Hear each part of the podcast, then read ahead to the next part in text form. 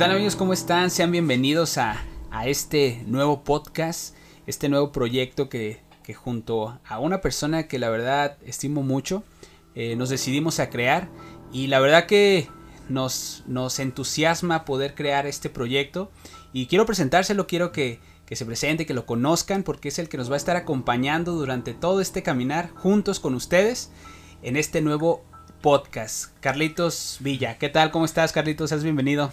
Hola, Alexis, ¿qué tal? Muy, muy buenas tardes.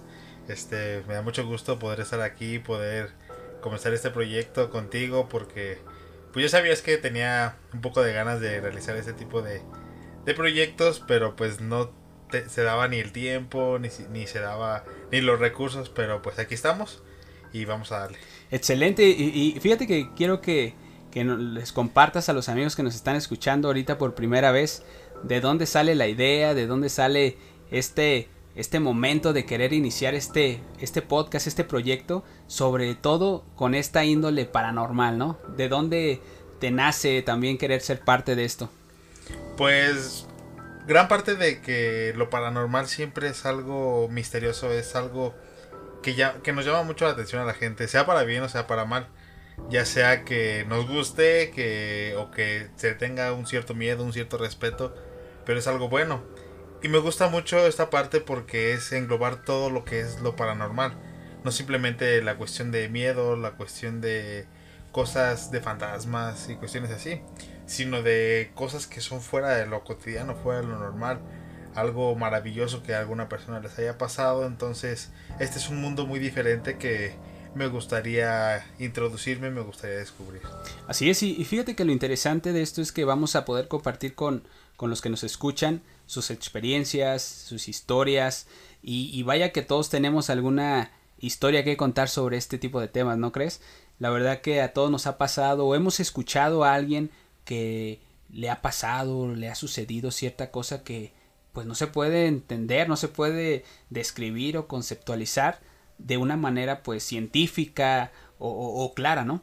Y creo que este, como mencionas, es un mundo desconocido, pero muy interesante a la vez en el cual podemos descubrir no solamente lo terrorífico, sino cosas también maravillosas, milagros, experiencias, eh, digamos, extranormales, ¿no? Pero, ¿qué te parece si comenzamos con este primer episodio? El cual, ¿de qué se va a tratar, Carlitos? Cuéntanos un poco. Pues en este primer episodio vamos a hablar sobre un tema muy interesante este, personalmente es un tema que me agrada mucho, que no conozco en su mayoría al 100%, pero pues que vamos a aprender poco a poco junto contigo. Y este episodio va a tratar de un poema, un famoso poema que es de la Divina Comedia de Dante Alighieri, en donde se narra su descenso al infierno, el cual según él contaba con nueve círculos, y cada uno de esos círculos estaba designado a los distintos pecados. Ok, excelente. Yo creo que a todos nos, nos llama la atención, ¿no? ¿Qué, es el cielo? ¿Qué es el infierno? Y, realmente si, si es que existe o qué es ese infierno, ¿no? Muchos lo decimos que es el infierno aquí en la vida, otros decimos que es un castigo eterno, pero creo que Dante es uno de los que en la historia ha, de cierta manera, ha mostrado a la sociedad cómo podemos imaginarnos cómo es ese, ese infierno, ¿no? Y qué mejor que poder compartir con ustedes este primer episodio con este tema tan profundo y esperamos que nos puedan acompañar en todo este episodio ya que vamos a estar tocando sobre estos nueve círculos y cómo él los describe. Pero antes de verlos, queremos dejarlos con la historia, cómo fue que él empezó a ver este recorrido. Así que sigan con nosotros y escuchen la historia.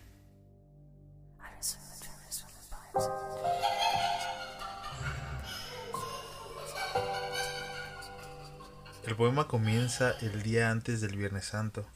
En el año 1300, Dante Alighieri tenía 35 años y por ende se encuentra a la mitad del camino de la vida, mitad de la expectativa de vida de 60 años según la Biblia.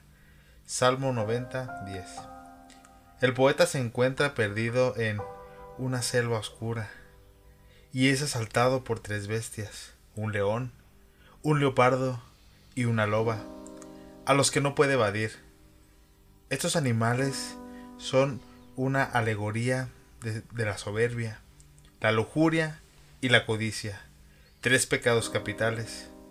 Consiste de que él mismo se está haciendo daño y de que está cayendo en un profundo lugar. Dante es finalmente rescatado por el poeta romano Virgilio. Los dos comienzan un viaje a un mundo de ultratumba. Dante pasa a través de la puerta del infierno que tiene una inscripción cuyo texto dice Es por mí que se va a la ciudad del llanto, es por mí que se va al dolor eterno y al lugar donde sufre la raza condenada. Yo fui condenado por el poder divino, la suprema sabiduría y el primer amor, y no hubo nada que existiera antes que yo. Abandona la esperanza si entras aquí.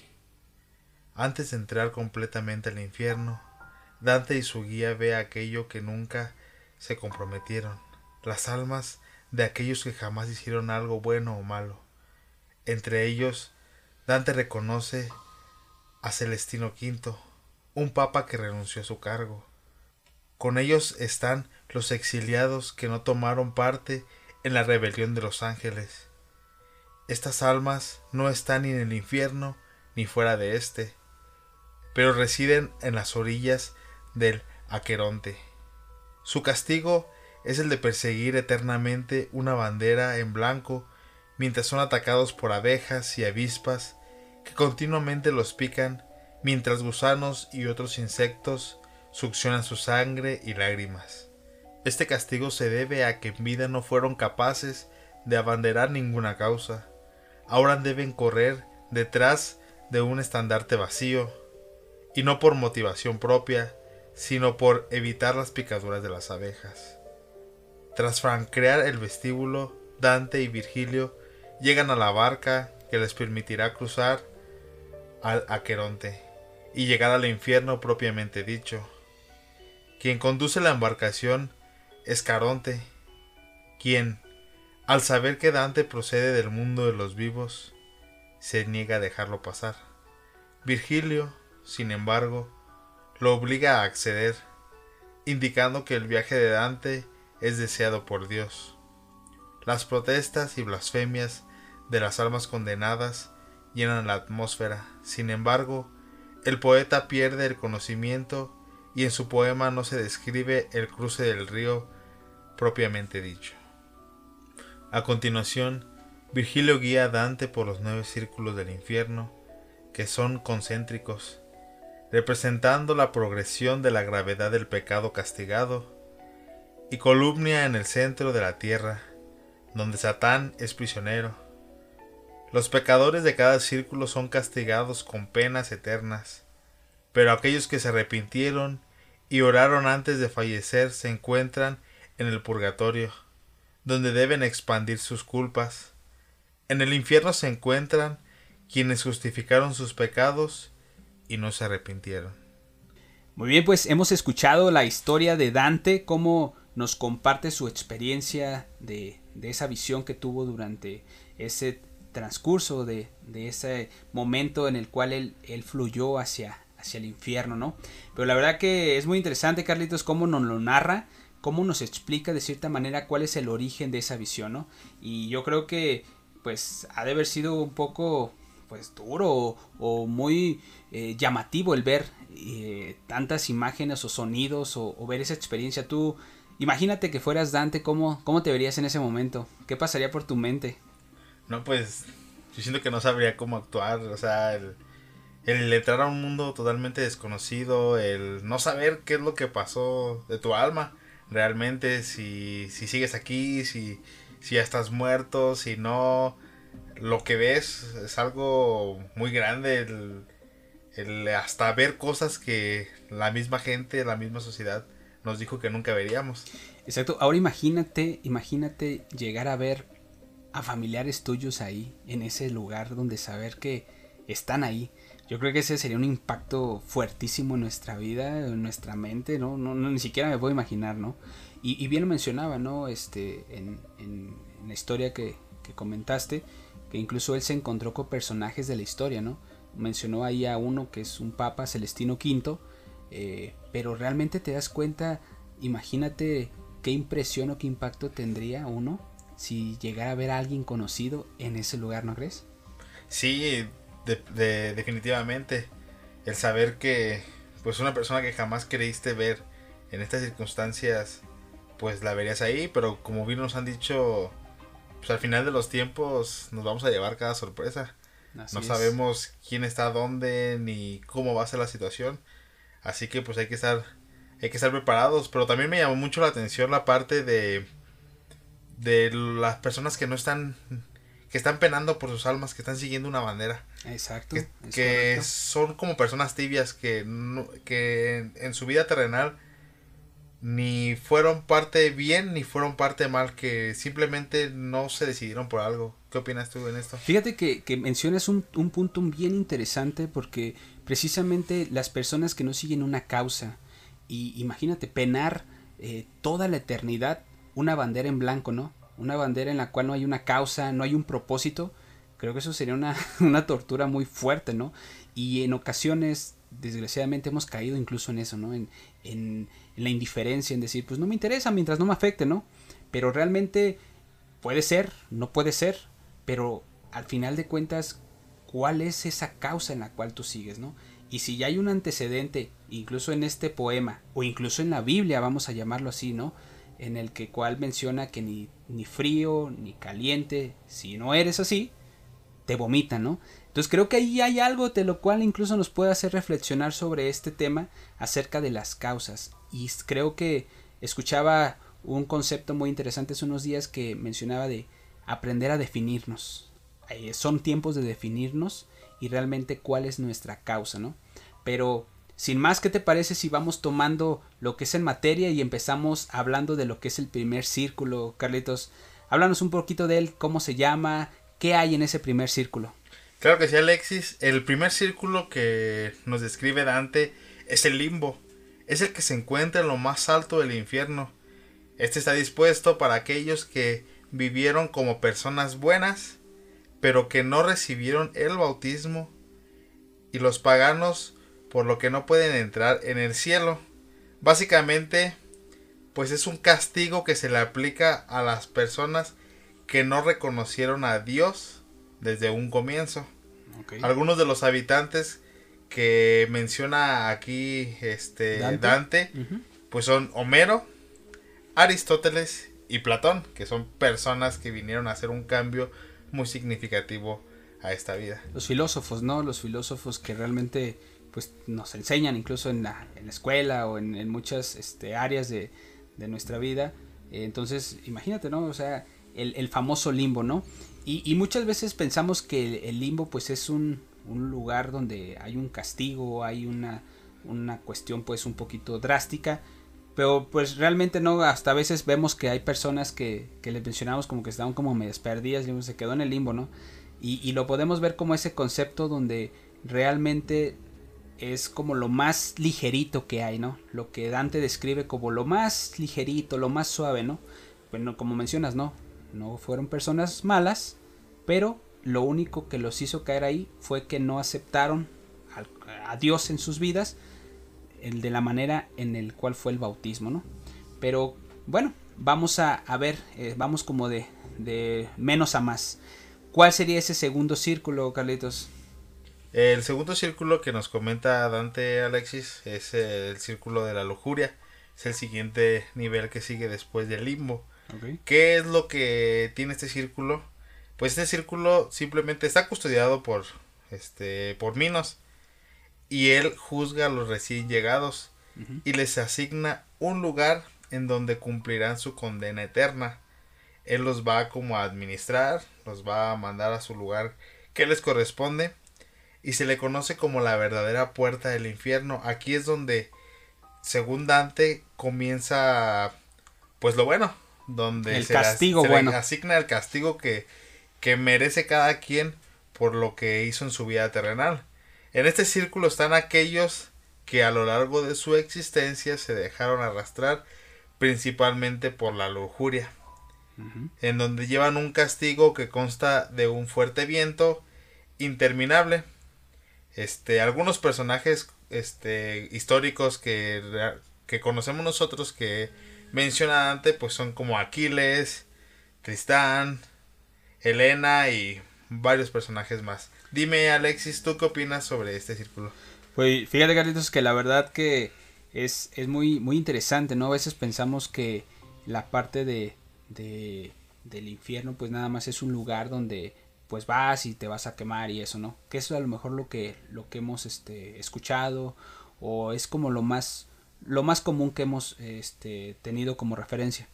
Pero ya ahorita que lo vamos mencionando, precisamente pues tiene sentido, ¿no? Esta parte que, que menciona donde es la lujuria como un pecado capital que lo menciona y que lo conocemos, pues es como esta apertura, ¿no? Donde ya empieza, pues ahora sí, los, los pecados fuertes, donde ya empezamos como a, a saber lo que ya es realmente el castigo, ¿no? Y, y, vaya que pues la lujuria es, un, es uno de los pecados yo creo más comunes en la, en la sociedad y pues hay que, hay que portarnos bien porque ya aquí empieza lo bueno, ¿no? sí, así es, es, cada vez se pone más interesante y pues cuéntanos qué, qué incluye, cómo se llama, qué es lo que viene en el siguiente nivel. Fíjate que el tercer nivel tiene que ver con la gula. Vaya, ese nos va a pegar yo creo que a algunos, ¿no? Este círculo está para los glotones, ¿no? Los que nos encanta la, la uh -huh. comedia. Pero fíjate algo muy interesante. La, la, parte de la gula no tiene que ver solamente con, con el comer, sino tiene que ver con la incapacidad de la satisfacción. ¿Sí? Esa parte también es muy importante, ¿no? Porque pensamos que la gula solo es comer, comer, comer hasta, hasta atarragarnos, ¿no? Pero realmente la gula tiene que ver también con nunca estar saciado, ¿sí? De cuestiones materiales, de cuestiones de relaciones, de cuestiones de alimento. Entonces te das cuenta que la gula es, es un concepto muy, muy amplio, ¿no?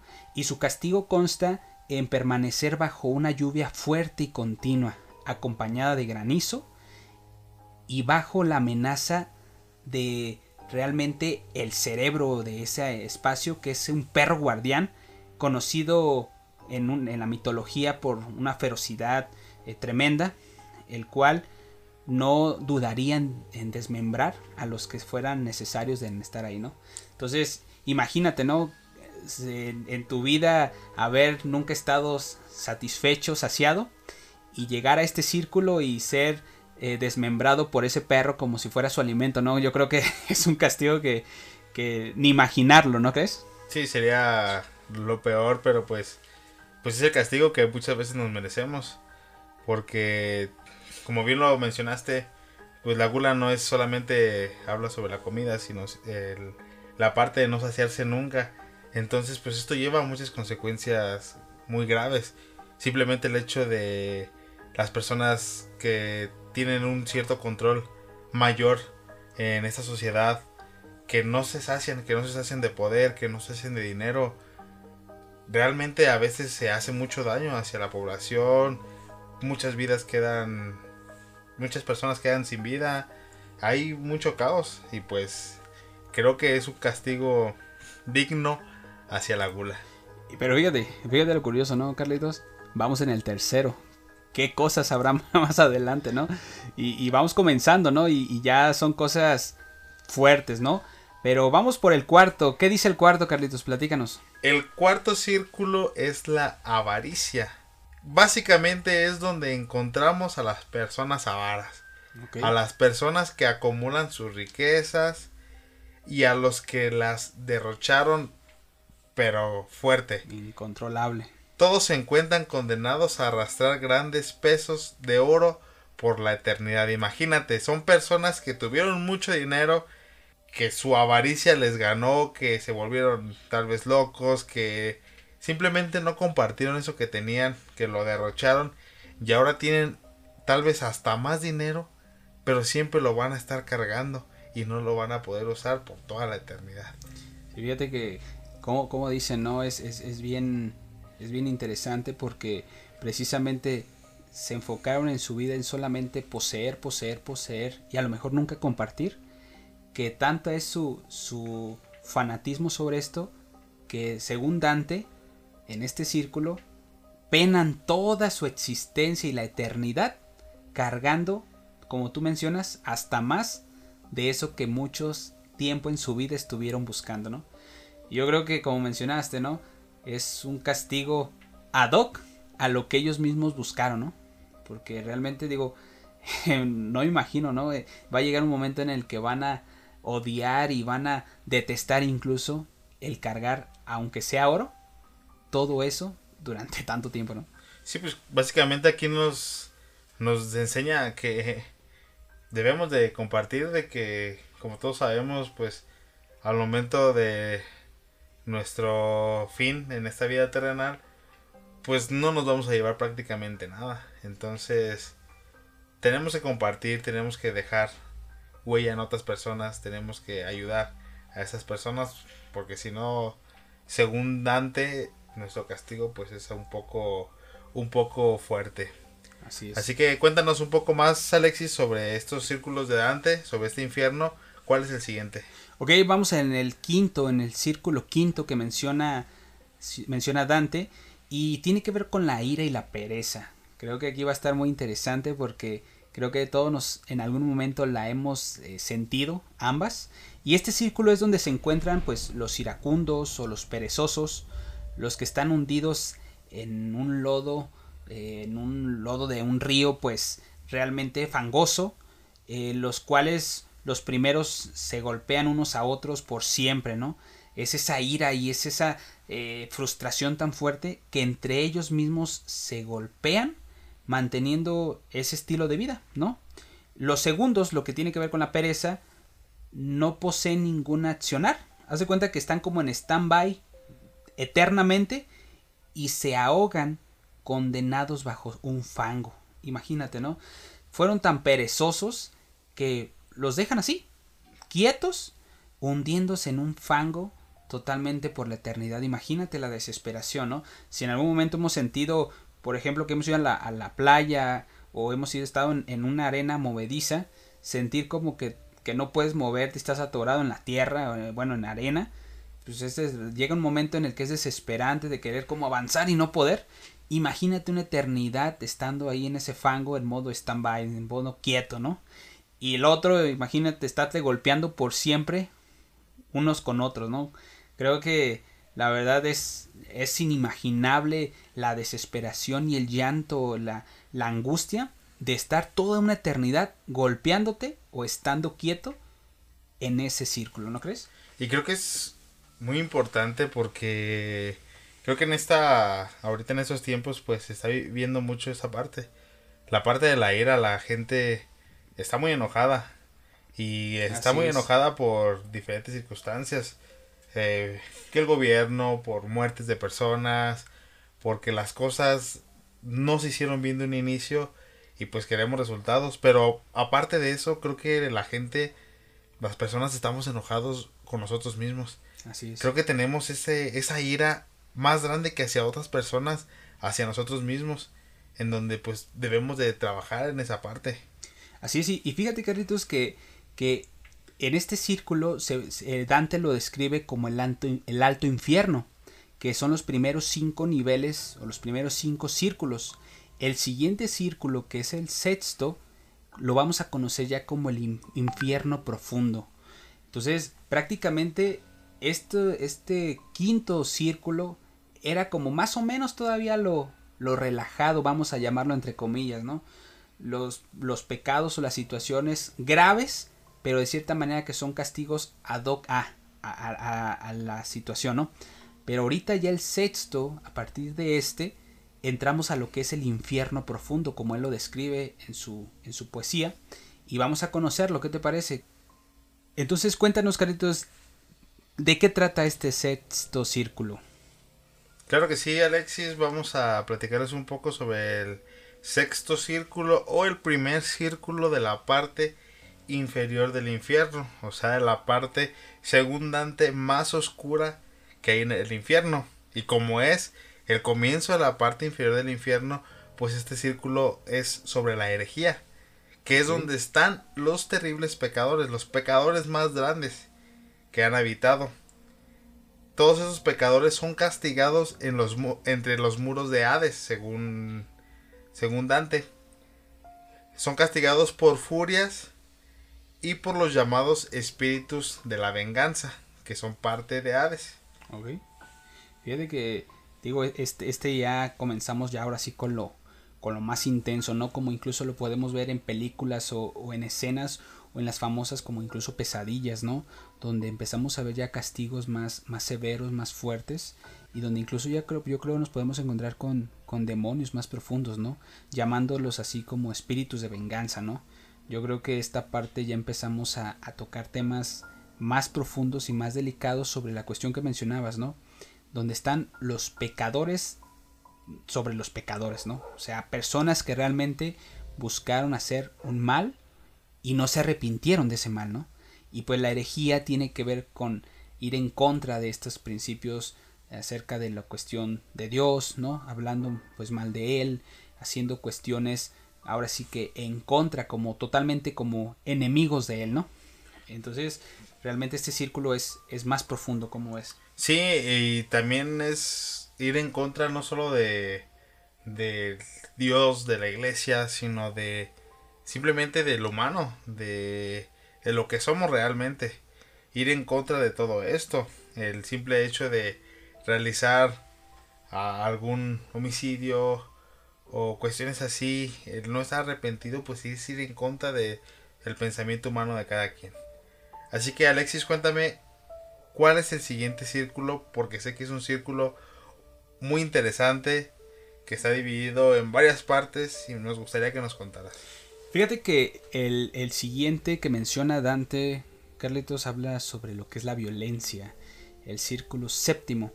Y, y, la verdad, desde este círculo en adelante se encuentran todos aquellos que conscientemente y por decisión propia han vivido entregados a la malicia. O sea, se han entregado a la maldad, ¿no? Sin, sin estar arrepentidos a pertenecer a ella. La entrada a, esta, a este círculo la custodia según Dante un minotauro. Otras es otra famosa bestia mitológica, ¿no? Pero realmente este círculo está dividido en tres anillos, o sea, dentro de este mismo círculo hay tres, digamos, como secciones donde se menciona características diferentes. En el primero se encuentran los homicidas, los criminales, los tiranos, los violadores y los bandidos. Este, se encuentran como si fueran un río de sangre y de fuego hirviente, para que recuerden la sangre que ellos mismos derramaron durante su vida o durante todas estas cosas que ellos hicieron, ¿no? Dependiendo de la gravedad de sus actos, estos están como más sumergidos en el río, ¿no?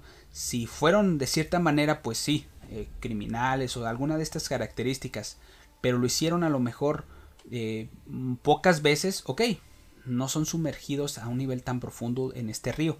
Pero si lo hicieron como un psicópata, un sociópata, una persona realmente que, que hizo un mal con estas características, yo creo que la profundidad en la cual se encuentra en este río, pues es, es impresionante, ¿no? Según, según Dante. Y los, los centauros son como los custodios de estas personas para evitar que escapen, ¿no? Esta es la primera parte de este círculo, ¿no? Entonces, pues yo creo que las personas que están aquí que nos que nos describe Dante pues, pues no son nada agradable a, nivel de la sociedad no y, y, pero fíjate cuál es lo interesante. Son personas que no que no se arrepintieron de haber sido como tal. Ya lo hablabas tú hace hace un momento que los que pertenecen aquí fueron porque en vida no se arrepintieron del mal que hicieron. Y bien lo menciona Dante en su en su poema no estas personas que se encuentran en este anillo son personas que decidieron ser parte de esta maldad, ¿no? Entonces, pues realmente creo que este río de sangre hirviendo es un buen recordatorio para la eternidad de todo lo que hicieron en vida, ¿no? El segundo, la segunda sección de este anillo séptimo de violencia tiene que ver con la conformación que ejercieron la violencia contra sí mismos. Fíjate que aquí viene algo bien interesante. Aquellos que violentaron su vida propia, ¿sí? Aquí podemos encontrar muchas cuestiones, ¿no? Se dividen entre los suicidas o los que buscaron la muerte en manos ajenas, ¿no? Estos son transformados en un árbol por haber renunciado a su humanidad y las arpías, según Dante, se encargan de picotear sus ramas imagínate, ¿no? Este, te conviertes en, en un objeto en el cual van a abusar de ti lastimándote constantemente durante la eternidad, ¿no? Y creo que queda pues realmente como a los que tratan de lastimarse o hacer, hacerse daño, ¿no? Y aquí en, en esta área entran los, las personas que tienen este trastorno que se llama el trastorno de Cutin, que buscan pues lastimarse o flagelarse a un nivel donde ya este, se hacen heridas pues o se hacen laceraciones un poco profundas, ¿no? Y el último, el último este, eh, división de este círculo se encuentran los blasfemos, castigados con una eh, lluvia de fuego, acostados sin poder moverse. Eh, también se encuentran los sodomitas que deben correr sin descansar, o los usureros, quienes se encuentran sentados enfrentándose al mismo fuego. Yo creo que este círculo de violencia, Carlito, nos expresa realmente eh, personas que a lo mejor podemos ver en la sociedad actualmente, pero si nos ponemos a reflexionar, es un mero poema, es una mera interpretación literaria, ¿no? Lo que dice Dante, pero ¿y si fuera real? ¿Qué pasaría, no? ¿Qué, qué pasaría con estas personas? E imagínate lo que, lo que les, lo que les espera si fuera esto verdad, ¿no? Sí, es muy, muy interesante toda esta parte básicamente habla de la violencia en general. La violencia que tú le puedes cometer a alguna persona, algún animal, algún ser vivo en general. La violencia que tú te haces a ti mismo, porque es lo más importante. Y violencia que haces a demás personas sin necesidad de, de ser golpeado físicamente. Porque puedes violentar a muchas personas, puedes violentar sin necesidad de una agresión física. Así es. Y habla de esto básicamente. Y aparte que no se arrepienten. Exacto. Porque algunas personas pues podemos llegar a cometer alguna equivocación o decir algo que pues que no no no debimos de decir y violentamos verbalmente a alguien, pero nos arrepentimos y aparte de arrepentirnos pues dejamos de hacerlo. Así es. Sin embargo, estas personas no se arrepintieron, siguieron haciéndolo es, algo muy fuerte. Así es, y, precisamente yo creo que aquí cuando no hay ese arrepentimiento, digo, es un castigo que, que solamente pensarlo pues te genera hasta pues hasta ese temor de decir, imagínatelo, o sea, ni siquiera por un momento yo me, me imaginaría estar en ese en ese lago, ¿no? De, de, sangre hirviendo. Pero bueno, vamos a continuar, vamos a ir un poquito más profundo y vámonos al círculo octavo. ¿Qué dice este círculo, Carlitos? Este círculo es muy interesante porque no habla de personas que cometieron algún mal físico, que cometieron algún asesinato o cuestiones así, sino habla de personas que pues muchas veces podemos hasta ser nosotros. Este círculo es el círculo 8 que es el fraude, que es donde se encuentran todas aquellas personas que no fueron dignos de confianza. Wow. En pocas palabras, ahí entran corruptos, ladrones, falsos profetas, magos, de muchas cosas. Hasta el ex entra ahí. Entonces, este círculo básicamente es una persona que no fue digno de confianza. Una persona que corrompe esta confianza. ¿Cómo se castiga a estas personas? Son sometidos a grandes torturas, como enfermedades, castigos físicos y psicológicos, dependiendo de la gravedad y del tipo de pecado. Y creo que en esta parte, Alexis, hasta hemos vivido o visto en algunas personas cómo hasta este círculo se hace, se les, se les presenta en, en vida propia. Así personas que, que simplemente no se ganaron la confianza de su familia, que, que traicionaron esa parte y cómo por una enfermedad quedan atrapados por años y años sufriendo muy lentamente. ¿Qué opinas tú de este círculo, Alexis? Fíjate que eh, eh, este, este, esta mención eh, podemos decir, pues yo no lo veo tan, tan drástico, no podríamos pensar, decir, el fraude cómo puede estar más, más profundo que la violencia o, que la herejía, ¿no? Pero realmente te das cuenta, o sea, el, fraude, qué impacto tiene en la vida del otro y qué tanto daño puedes hacer, ¿no? O sea, realmente el, es, se puede decir como una traición, o sea, la traición es, es, algo muy profundo, ¿no? Que incluso la traición podemos ver como el, lado o la polaridad del amor, ¿no? porque realmente te das cuenta donde tú pones la confianza, tú te prestas, tú, tú das a la otra persona y esta te traiciona, esta te engaña, esta te miente y realmente es ese daño tan profundo que puede causar en la gente, ¿no? Y realmente lo vemos ahorita mucho en la, en la sociedad, ¿no? A, a cuesta de un beneficio personal, ¿cuántos no hemos incluso en algún momento mentido, ¿no? Hemos fraudulentado nuestra palabra con tal de obtener ese bien o ese logro que buscamos, ¿no? Y eso produce realmente que pues generemos el mal en el otro sin pensarlo, ¿no? Sí, y también recordando que según Dante, todas estas personas que entran a estos círculos, pues son personas que no se arrepienten. Exacto. Que no se arrepienten de lo que están haciendo. Cuéntanos un poquito sobre el noveno círculo, Alexis, que dice cómo se castiga, cómo es este círculo. Fíjate, tomando, este, tomando un poquito lo que estábamos mencionando, precisamente el círculo noveno es sobre la traición, ¿no?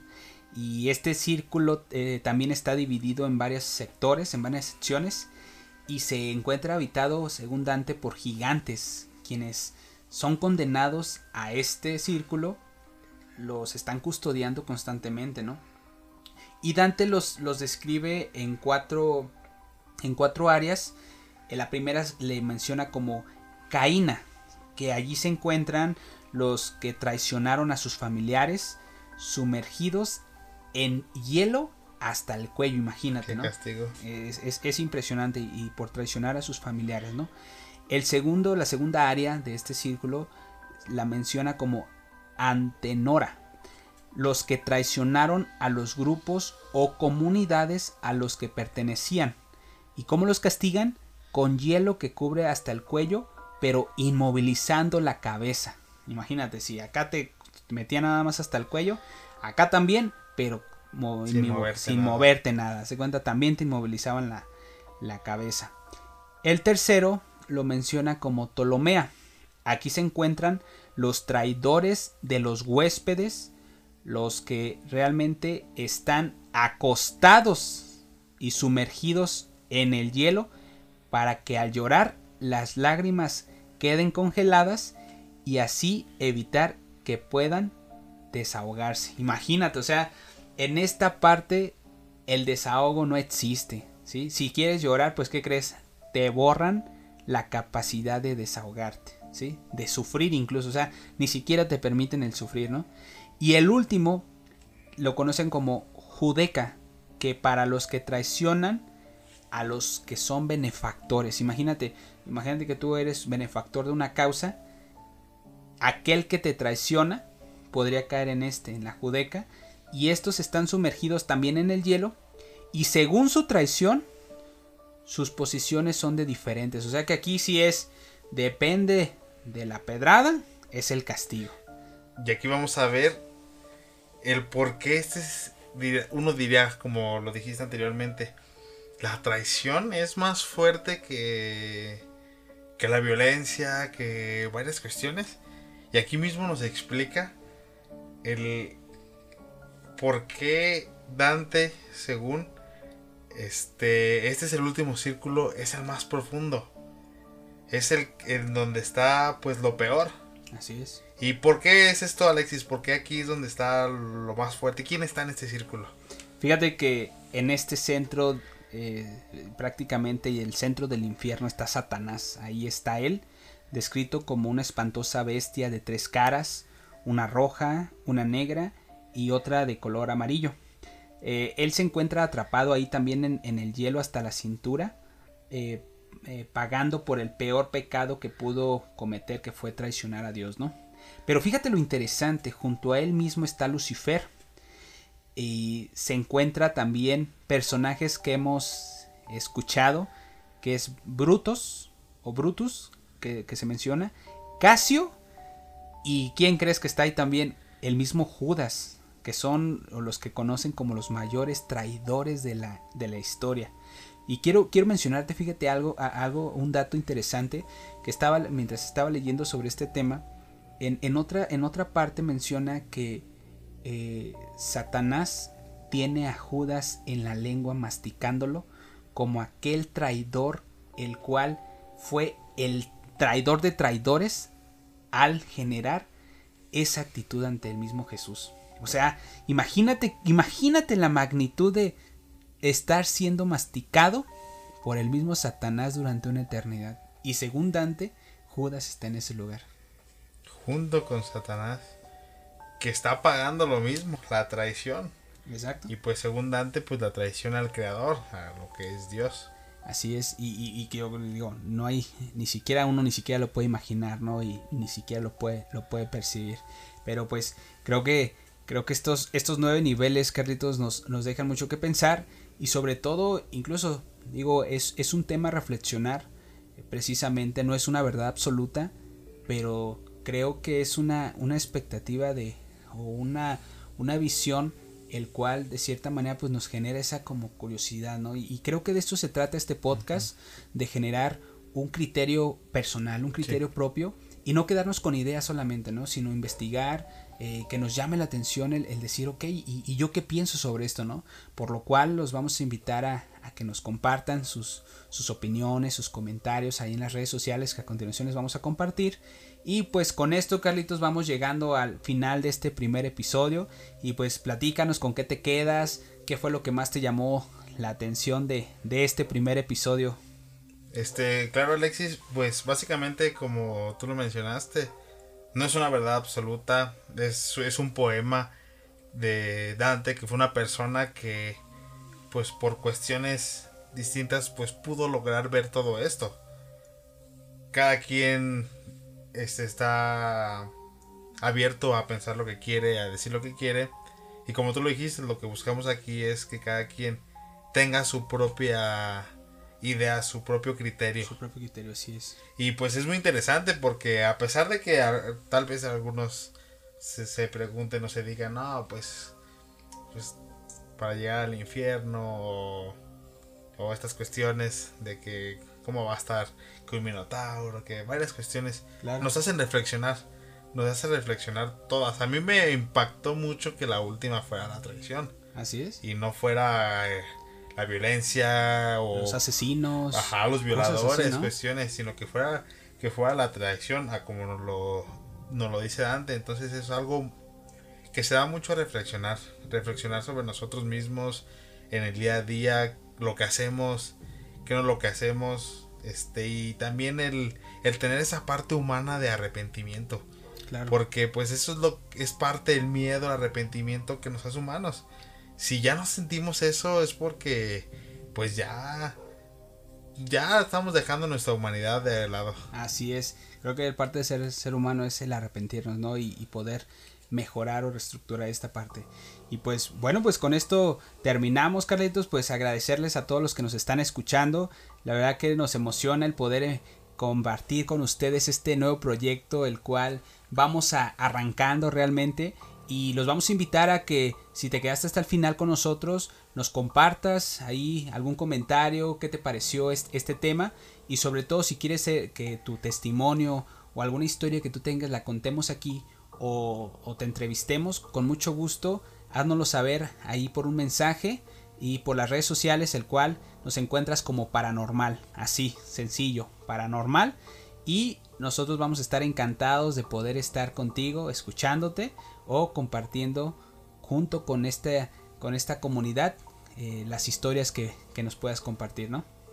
Claro que sí, pues es un gustazo haber estado contigo, Alexis este, haber compartido este momento con las personas que nos escuchen, con que espero que también se puedan llevar algo, que puedan percibir algo de lo que acabamos de decir y seguirlos invitando a que compartan con nosotros pues sus historias, a que compartan con nosotros si tienen algo, algún caso, lo que sea, que sea un poquito fuera de lo normal, donde quisieran ser escuchados, pues aquí nos tienen a nosotros, tienen este podcast que para eso es y pues nos manden un mensajito a, a nuestras redes sociales que ya nos comentó Alexis y pues qué más sino agradecer. Muy bien, pues nos, despedimos agradeciéndoles que nos hayan eh, compartido y estando este tiempo con ustedes y nos vemos en el siguiente episodio. Hasta luego.